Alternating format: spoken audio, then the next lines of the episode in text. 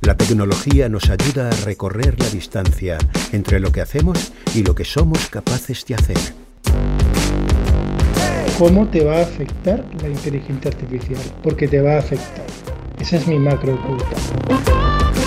Cuidado con las macros ocultas, charlamos con expertos para conocer y analizar el papel de la digitalización al servicio de las personas y las organizaciones. Posiblemente una de las limitaciones que, ven las empresas a la hora de adoptar la inteligencia artificial quiero pensar que es el ritmo frenético de desarrollo que tiene, donde hoy estamos diciendo no y nos reímos, eh, mañana puede ser un puede y, eh, y pasado mañana es un sí. La inteligencia artificial te puede salvar la vida, sí, pero también, pero usémosla bien.